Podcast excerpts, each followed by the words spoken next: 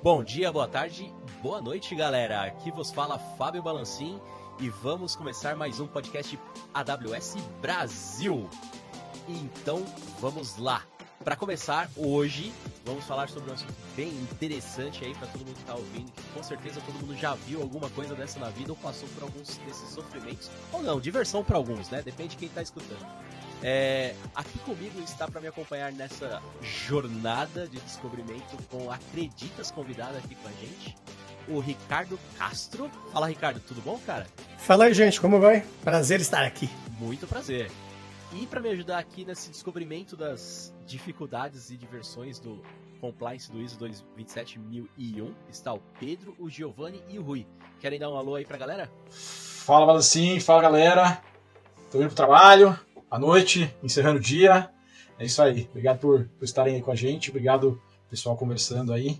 Vamos ver aí é, esses desafios que Acreditas tem, tem trabalhado aí em relação à conformidade da ISO 27001. Um agradecimento especial aí ao Castro que está participando conosco. Oi, pessoal. É, obrigado. Primeiro, eu queria agradecer aqui a, o convite, né? Uma honra para mim poder participar desse podcast, é, falar com o Ricardo, é, a gente explorar um pouquinho mais esse assunto aí da ISO 27001. É isso aí, olá pessoal. Muito feliz de estar aqui com todos falando um pouco sobre segurança, conformidade.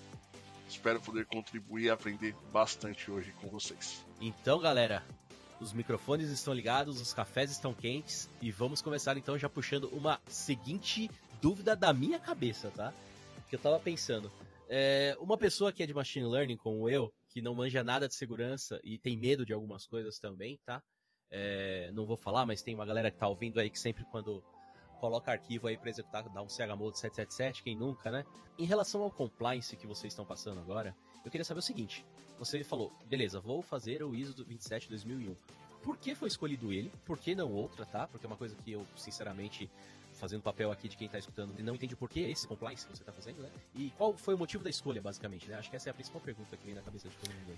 Bom, uh, legal a gente já começar por um ponto inicial onde tudo está muito nebuloso. Né? Então, uma das coisas que a gente busca, e isso é muito legal, é transcender ou pelo menos portar o conhecimento técnico para um conhecimento regulatório.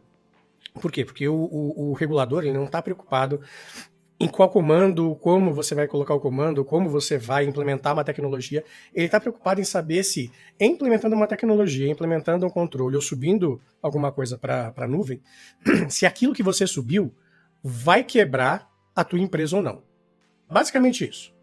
Quando a gente fala de segurança, a gente está falando de controles ou de um sistema de gestão de controles de segurança. Ou seja, eu preciso garantir que a tua empresa, seja ela de qual segmento for, ela tenha controles mínimos implementados periodicamente no que o pessoal chama, né, os, os etruscos já chamavam de PDCA, Plan, Do, Check, Act, onde você tenha revisão, revisões periódicas desses controles para garantir que uma nova vulnerabilidade ou um novo problema, eh, uma nova, um novo desafio de segurança da informação, ele seja avaliado, considerado e corrigido, se for o caso, dentro da tua estrutura em tempo adequado, para que você não tenha uma surpresa desagradável. O famoso uh, indisponibilidade, você tem um ataque de ransomware, você fique uma semana, duas semanas na mão de um, de um, de um atacante até que ou você pague um, um resgate ou que você consiga recuperar a sua empresa. Se nesse momento da recuperação ela ainda existir, porque a bem da verdade, você pode simplesmente quebrar uma empresa com duas semanas parada,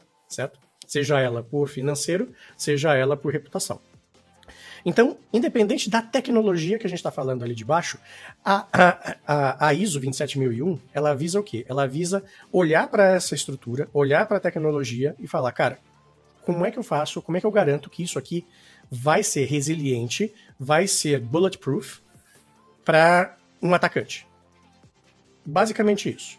E para isso, né, ou para você poder garantir isso para um regulador, você tem várias, uh, digamos, vários flavors de avaliação. Por exemplo, você tem uh, o NIST, que traz ali um monte de uh, diretrizes de segurança categorizadas ali em, em quatro ou cinco níveis. Você tem uh, o CIS, que também traz várias categorias de segurança. Você tem, de alguma forma, o COBIT falando em vários níveis de segurança e governança de segurança. E você tem a ISO. A ISO hoje é uma das coisas que. Uh, uma, uma das, das normas mundialmente aceitas e que ela é meio que comum entre todos esses outros padrões que eu acabei de citar.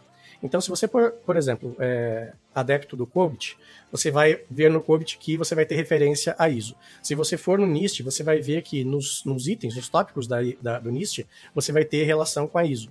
Então, a ISO meio que é um backbone hoje, mundial, de práticas de segurança ou de controles básicos de segurança, que podem estar mais detalhados ou menos detalhados de acordo com a linha filosófica de segurança que você siga.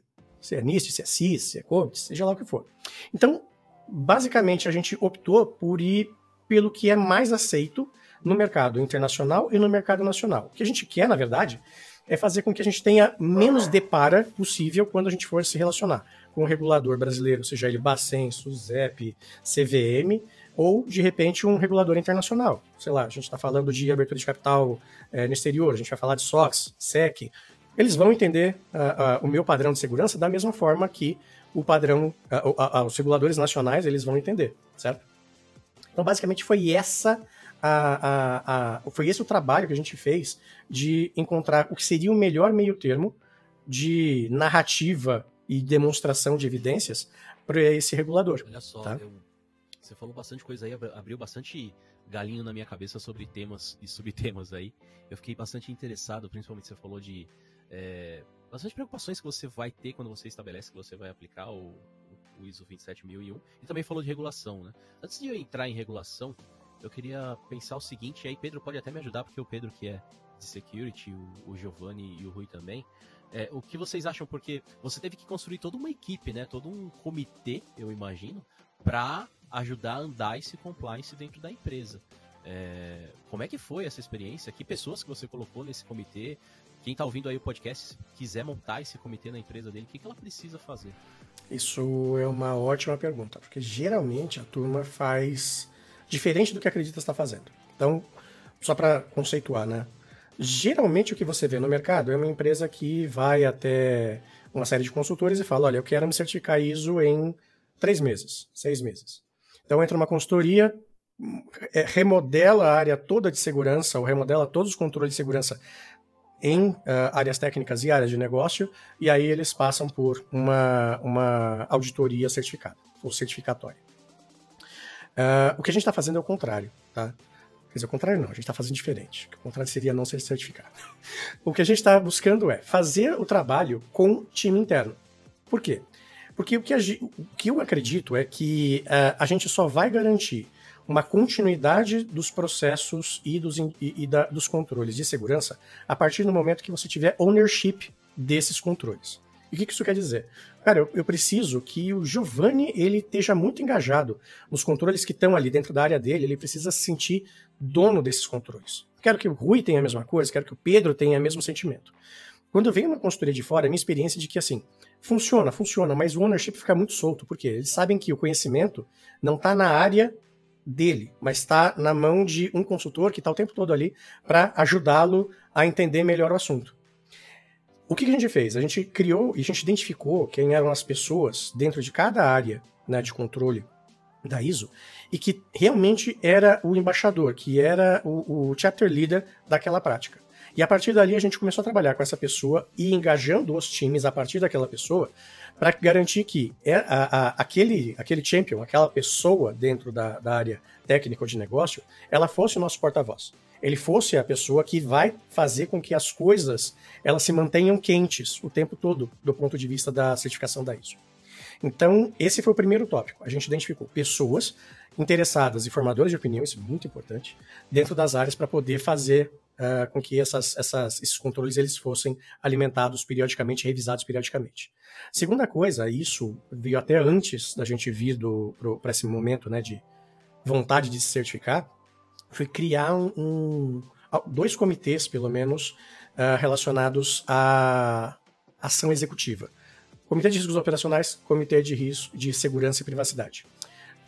Dois comitês com temas mais abrangentes, no caso de risco operacional, e temas mais técnicos, segurança e privacidade, para garantir que o olhar executivo ele esteja presente. Então, assim, não é só um movimento técnico, é um movimento que está conectado com as necessidades de negócio e com a viabilização de novos negócios para a companhia.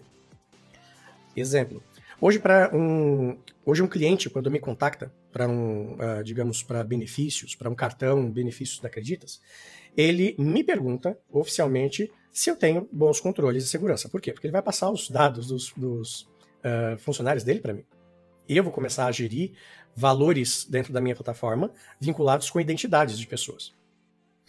Eu, ele precisa ter a garantia de que eu vou ser tão cuidadoso com os dados dele quanto eu sou com os dos tripulantes da Acreditas, dos funcionários da, da Acreditas. Então eu preciso demonstrar para ele que eu tenho bons controles de segurança. Se eu tenho e eu demonstro uh, que eu tenho uma, uma norma ISO, ou que eu tenho uma certificação ISO, eu estou, por consequência, dizendo que, além de todos os controles que estão implementados em áreas distintas com esses champions, eu tenho uma revisão executiva, ou seja, os comitês executivos funcionam e dão a atração nas correções que a gente precisa é, que sejam feitas na nossa estrutura. E a gente também tem um segundo nível de, um segundo, um terceiro nível de, de avaliação, que são as auditorias externas independentes. Ou seja, quando eu passo para o meu cliente hoje, olha, eu sou certificado ISO 27001, eu não estou passando para ele só um selinho de qualidade. Eu estou passando para ele toda uma estrutura de confiança no meu produto, do ponto de vista de proteção de dados, principalmente. Tá? Então, quando a gente começou essa trajetória, primeira coisa, achar quem eram as pessoas realmente interessadas em segurança e que tinham como trabalhar essa questão de segurança de forma fácil nas áreas de negócio. Ponto um. Ponto dois, a gente sempre manter informado o C-Level de todas as vulnerabilidades e problemas que podem impactar o nosso negócio e terceiro, garantir que essa estrutura toda esteja funcionando para que nas auditorias a gente tenha a maior transparência possível e o maior nível de responsividade para a correção de problemas é, possível para garantir para o nosso cliente que a, o nosso produto ele é extremamente confiável. Top demais, cara. Vendo toda essa dificuldade que você teve e que está passando e todos esses esses challenges, né? Com certeza eu tatuaria no meu braço, não sei você, Pedro. Se você tatuaria isso, 27001, passei por, passei por ali, né? Acho que vale uma, viu? Eu, eu vou levar isso em consideração.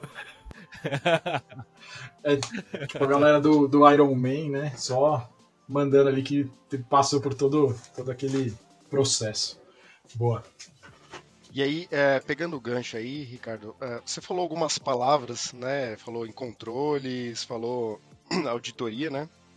Isso me lembrou, é, e aí é um ponto é, para alguns né, chato, mas a gente entra naquele tema de regulamentação, né? É, Acreditas é uma empresa regulamentada aqui no Brasil é, pelo Bacen, obviamente, né? Vocês estão no México, então tem regulamentação de CNBV, é, Espanha, Europa, a gente pensa muito em GDPR, né? E, e, e o que eu vejo, é, principalmente aqui no Brasil, é que com mais e mais empresas desse segmento financeiro migrando para a nuvem ou nascendo na nuvem, eu vejo que o Bacen é, ele está interagindo mais com essas empresas, né? São assuntos é, que envolvem resiliência, cyber, né? E assim é natural que isso aconteça, né? É uma mudança de conceitos, né? A nuvem traz conceitos novos, mudanças de paradigmas, de processos. E aí eu queria saber, é, pegando esse gancho com a ISO, é, quais os benefícios de vocês terem a ISO 27001 nesse contexto de regulamentação? Essa é uma ótima pergunta, porque é, geralmente é um benefício que a gente não valoriza tanto. É, a exemplo de uma certificação profissional, né? quando, por exemplo, sei lá, o Rui ele, uh, se certificou CISP, que é uma das certificações de segurança mais amadas, cogitadas e, e buscadas dentro de segurança. Quando um recrutador ele vem atrás de você para fazer uma, uma, uma, busca de um profissional, ele, olhando para a sigla CISP, ele não está olhando para um profissional de segurança pura e simples. Ele está olhando para um profissional de segurança que passou por uma prova extremamente é, criteriosa e que de, depois dessa prova teve que demonstrar que tem anos de experiência na prática de segurança. Quando a gente mostra para o mercado que nós somos ISO certificado, é justamente isso que a gente está passando para eles. A gente não está passando que a gente é bom de segurança, que a gente é impenetrável. Não. A gente está mostrando para o mercado, e aí independente do regulador, pode ser regulador Bacen, Brasil, CVM, pode ser Comunidade Europeia com GDPR, pode ser uh, México com uma sopa de letrinhas, que eu sempre esqueço qual é a sequência para proteção de dados. Quando você mostra que você tem essa certificação, e essa certificação ela é emitida por um, um órgão regulador, uh, um órgão certificador internacional, uh, eles sabem que você passou por uma trajetória, mas eles sabem que você passou por um, um caminho difícil, complicado, trabalhoso e que tem que demonstrar formalmente para um auditor muito rigoroso é, uma série de, de, quesitos de controle. Então, a, a, até o nível de questionamento muda. Então, ele não te faz questionamentos, um, básicos, e que geralmente são os que te consomem muito tempo, e em alguns casos, ele inclusive te desonera de alguns questionários. Não, você já é ISO, beleza, você já é ISO completo, show de bola.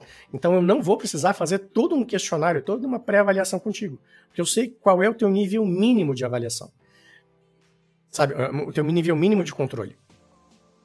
Quer dizer para o mercado que eu sou imbatível? Nunca, não existe controle 100%. A, pessoa, a empresa pode ter seis certificações diferentes de segurança nada vai impedir de um, um colaborador, um usuário desavisado cometer de repente uma gafe e criar um problema.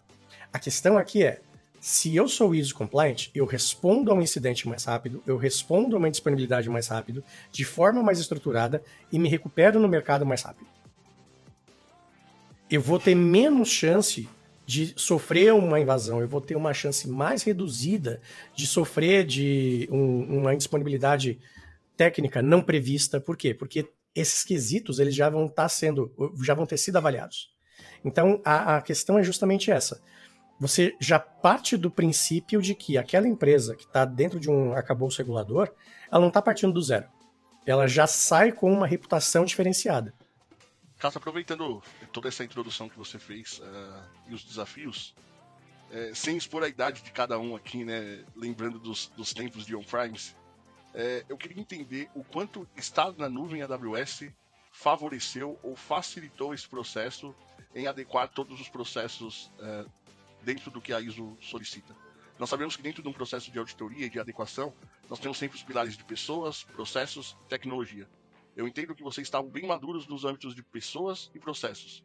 O quanto tecnologia, estar na nuvem, facilitou todo esse processo de engajamento da Acreditas rumo à ISO 27001?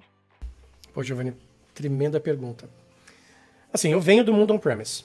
Então, eu conheço bem a dificuldade de você trabalhar com legado, de você trabalhar com ambientes é, que não necessariamente te ajudam muito em gestão de vulnerabilidade, por exemplo, ambientes industriais, que são extremamente defasados. Não é incomum a gente ver ainda hoje, em algumas empresas, é, você ter a, a gente de, de, de, de, fábrica trabalhando com sistemas operacionais que já teve, tiveram seu end of life há 10 anos atrás, sabe? Então, assim, eles estão sujeitos a ameaças é, é, literalmente pré-históricas, sabe? Isso acontece. Eu sou privilegiado hoje, de dentro da Acreditas, a gente está falando de um ambiente onde a gente está trabalhando praticamente 100% nuvem.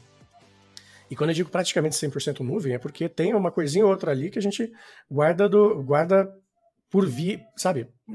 Só just in case, sabe? Mas a, o que roda mesmo quente pra gente e o que traz inclusive um nível de estabilidade muito bom para os nossos clientes, está em nuvem. E a gente está debaixo da AWS, traz um, um, componente, um calorzinho, um conforto ainda maior. Então, hoje eu posso dizer que parte do, do, do meu sono ser melhor do que da época que eu trabalhava no on-premise é em função de a gente ter uma estrutura hoje como a AWS, que dá visibilidade para a gente de quais são os nossos ambientes rápido, reconhecimento desses ambientes, a gente consegue fazer avaliação de vulnerabilidades muito rápido, a gente consegue fazer deploy de, de, de correções extremamente rápido, mas não só isso, a gente consegue, inclusive, baseado no que a gente extrai já de produto pré-concebido, de, de, de relatórios pré-concebidos, a gente consegue ranquear o que é prioritário ser corrigido e o que a gente, de repente, pode esperar um pouquinho mais.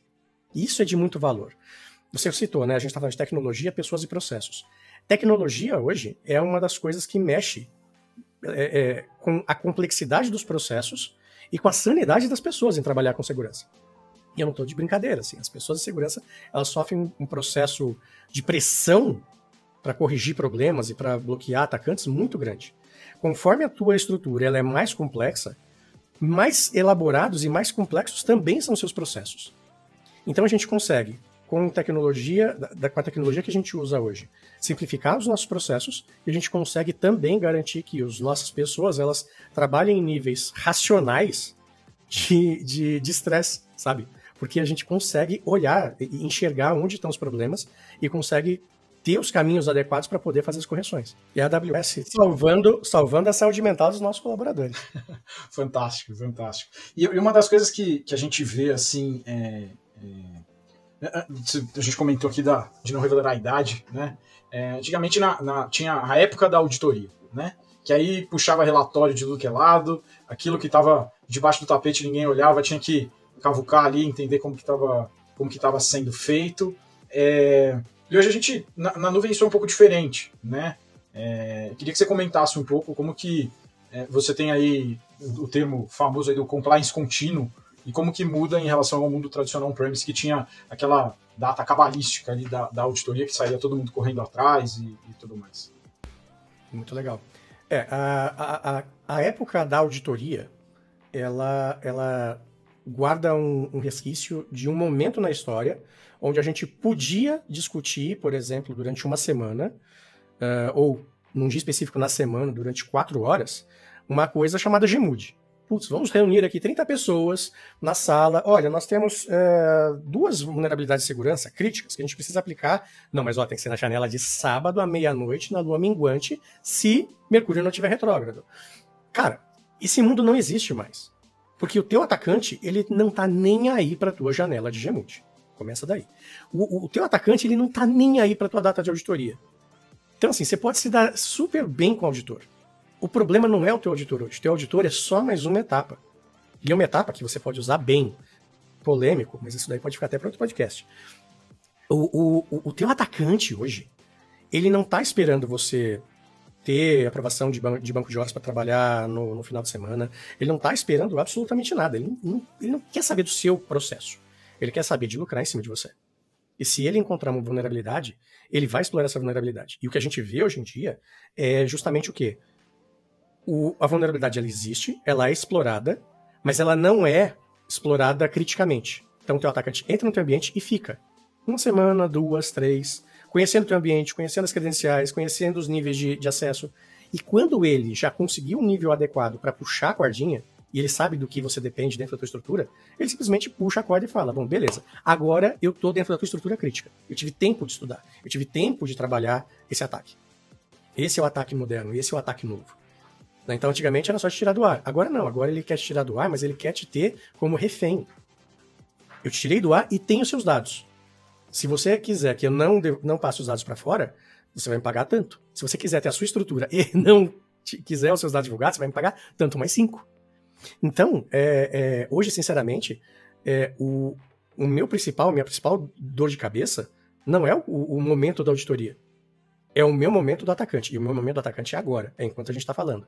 E se a gente não tem uma avaliação contínua de vulnerabilidade, se a gente não tem uma avaliação contínua de risco dentro do meu ambiente, eu deixo cada vez mais espaço para esse atacante ficar confortável em entrar na minha estrutura, em conhecer a minha estrutura, em fazer e elaborar o ataque. Então, esse é um ponto que é, é fruto da modernidade. Cara, a gente vive um mundo é, não on-premise, a gente vive um mundo nuvem, a gente vive um mundo que, assim, tá cada vez mais... É, a criticidade está cada vez mais rápida né, para se demonstrar. O, o hacker uh, de 12 anos da Islândia, ele acha o problema lá, duas horas depois tem alguém testando essa vulnerabilidade no meio ambiente. Antigamente isso demorava para acontecer né? Porque a pessoa precisava achar um jeito de se conectar com a minha estrutura e tudo mais. Cara, isso não, não existe mais. Então, assim, a vulnerabilidade ela aparece, imediatamente a gente reconhece essa vulnerabilidade, isso está dentro de uma outra área nossa aqui, e a gente consegue fazer o scan das nossas estruturas para ver se a gente está sujeito, em que nível a gente está sujeito à exploração dessa vulnerabilidade. Então, o mecanismo hoje de observação disso tem que ser muito mais rápido, e, e, e tem que ser muito mais rápido não por conta da auditoria, tem que ser muito mais rápido por conta do atacante Ele é meu principal problema. Ele é meu, meu, meu, meu maior medo hoje, não é o auditor. Interessante. O Interessante. auditor hoje trabalha pra gente como parceiro. É, mu- mudou um pouco o paradigma, né? Assim, o, o principal é, é estar protegido e a certificação é uma consequência e vai acabar é, atestando isso, né? O que antes eram, eram questões de obrigação, hoje acaba sendo uma consequência. Bem interessante. Exato. Assim, é o que eu, é o que eu sempre digo pro time. É, não faz muito sentido a gente ter uma certificação e não. Ou, ou a gente ter um controle descrito e não praticar. Isso não faz sentido nenhum. Perfeito. Sabe? É melhor você ter um controle mais simples, mais praticado de forma correta, do que você ter um- um- uma carta de intenções, que é a tua política, e você não praticar nada daquilo. Ou só praticar quando o auditor estiver é, fazendo a sua avaliação. Sabe? Isso é você se enganar. Isso é você criar um, um ambiente ruim para você, porque você cria um ambiente de falsa sensação de segurança e que vai ser explorado pelo atacante. Castro, e depois de apresentar todas essas vantagens né, de estar na nuvem, é, apresentar toda essa evolução que vocês tiveram para chegar até essa maturidade e, sim, decidir tirar uma certificação, a dúvida que, que eu tenho é quanto tempo é, vocês estão levando ou pretendem para todo esse processo para se adequar à ISO? Como vem sendo essa experiência no sentido de, ok, quero tirar, entre o querer tirar e até estar com todos os processos ajeitados, qual é o tempo que você que vocês estão levando, né, até a adequação? Uhum. Qual a dica que fica para quem está nos ouvindo e que pretende tirar também a isso? Bom, se vocês se inspirarem no, no modelo Acreditas, que é formar time interno, fazer com que as pessoas internamente se sintam é, é, donas da segurança, e a partir dali você começar a mostrar para o auditor o que você de fato pratica, não aquilo que o mercado pede de repente nem faz sentido para você, você pode se dar um pouco mais de tempo. Então, por exemplo, essa jornada ela começou de forma mais estruturada no meio do ano passado. É, em um ano de trajetória, que vai fazer agora no, no mês de junho, eu posso dizer que a gente chegou um pouco mais do meio do caminho. Mas um pouco mais do meio do caminho, levando em consideração todos os processos da Acreditas, não é um produto só, não é uma área só, não é uma tecnologia só. Porque dentro da, da, da certificação, você pode estabelecer um escopo mais limitado. O que a gente vai buscar é, eu não quero que o meu cliente, ele tenha ali, sabe, que lê na letra miúda, se o que ele tá, tá comprando ali de produto de, de, de segurança é benefícios, é alto, é seguros. Não, ele tá comprando acreditas com a certificação. E não é Acreditas só Brasil, é Acreditas Brasil, é Espanha, é México, é tudo. Então, assim, eu não, eu não quero, é, dentro da nossa estrutura, que alguém tenha que, sabe, ter dúvidas do escopo que a gente estabeleceu. Não, é o escopo total. Dentro desse um ano, a gente chegou já no meio do caminho. E é um caminho do caminho onde eu posso dizer que eu, a gente tem dono para tudo, a gente tem continuidade de ação para tudo, eu tô pronto para uma auditoria agora e eu consigo chegar no mesmo nível de maturidade que a gente está apurando agora, porque todo o time está preparado para olhar para as evidências que estão sendo elencadas com um olho de auditor. Então, desse jeito, fazendo como a gente está fazendo, e o time não é tão grande assim, tá? Se a gente for colocar é, na ponta do lápis, a gente está falando hoje de um time de menos de 20 pessoas. Uh, você consegue, em um ano, fazer esse negócio. Tá? Você consegue chegar no, no, no modelo de certificação. Ah, mas um ano é muito tempo, Ricardo. Um ano é muito tempo, mas você investir meio milhão numa consultoria e manter a tua estrutura de, de, de trabalho é muito mais caro. Então, assim, vale o investimento porque você está formando gente, você está formando consciência. Aquilo que a gente fala, né? Ah, você faz treinamento de conscientização? Não, aqui a gente pratica educação e segurança. As pessoas que estão trabalhando com a gente em, em é, segurança da informação, seja na área de negócio, seja na, na área técnica, elas conhecem o papel delas dentro de segurança. Elas sabem onde elas estão inseridas. Elas sabem e faz sentido o propósito delas dentro disso, com proteção das pessoas da Acreditas. A gente não está protegendo a infraestrutura, a gente não está protegendo banco de dados, a gente está protegendo gente no final das contas. Tá? Então, isso leva tempo para construir. Essa unicidade leva tempo para construir. Tá? Então, se você quiser fazer da forma consistente, da forma, sabe, que fica depois de um tempo, sozinho, sem precisar ter o pessoal. Olha, gente, semana que vem vem auditor, leia os nossos manuais. Lá, lá, lá, lá. Cara, isso, isso é passar pela auditoria, sabe? Agora, o que você quer? Formador de opinião lá na ponta. Cara, não faz tal coisa. Isso daqui é contra, não a norma de segurança, mas isso aqui é inseguro para nossa operação, sabe? A gente tem que tirar e desmistificar um pouco disso, sabe? É, é, as pessoas elas não podem é, errar ou, ou, elas não podem, de repente, infringir uma norma de segurança. Não, elas estão infringindo um bom senso de proteção de dados, sabe? Então, assim, o bom senso está expresso dentro de uma política, de uma norma de procedimento. Mas aquele pensamento, ele vai se capilarizar entre as áreas e entre as pessoas. É isso que a gente está fazendo dentro da Acreditas. A gente está capilarizando o conhecimento e a educação em segurança da informação. A gente está formando gente. E demora um pouquinho. É, esse dá trabalho. Cara, top demais esse papo, tô adorando. Mas, putz, eu tô olhando pra minha xícara de café aqui, já tá, já acabou já até, não sei a de vocês. Mas acho que isso, até como uma edição de tempo, eu tinha falado dos cafés estão quentes quando a gente começou. Acho que a gente já pode ir finalizando por aqui, tá? E eu queria muito agradecer, Ricardo. Inclusive, eu tava comentando aqui com, com a galera que você tem uma voz muito parecida com um amigo nosso aqui, que fica quase um dublador dele. Achei muito interessante. Depois a gente precisa se apresentar com ele. É... Por favor. muito bom. É... Ô Pedro, você quer puxar aí algum recadinho? Puxar a fila aí, você, o Ricardo, o Giovanni, o Rui. E o Ricardo também, se quiser Beleza. deixar algum recado aí. Bom, como recado final, uh, bebam água, usem filtro solar. Se vocês tiverem, uh, se vocês quiserem, na verdade, uh, interagir, trocar mais ideia a respeito, podem procurar meu perfil no LinkedIn, Ricardo Castro. Acredita, está fácil, só vai ter um. e não desistam da segurança, tá? A segurança hoje, é, diferente do que era até pouco tempo atrás, não é um movimento de dizer não, é o movimento de achar a forma de dizer sim. E é assim que a gente consegue fazer com que as pessoas se engajem com segurança. É a gente tendo a escutativa, a gente ouvindo a necessidade das pessoas e transformando isso em uh, uma forma legal, bacana, segura, protegida de entregar ótimos serviços e produtos. Beleza? Obrigado pela oportunidade de novo, gente. Pô, sensacional, Castro. Obrigado mais uma vez. E para você que está escutando a gente aí e está pensando em passar por um processo de certificação, um processo é, que vai colocar as coisas em conformidade por aí, é só entrar em contato com o seu time de conta da AWS que a gente ajuda nessa parte aí. É isso. Muito obrigado mais uma vez.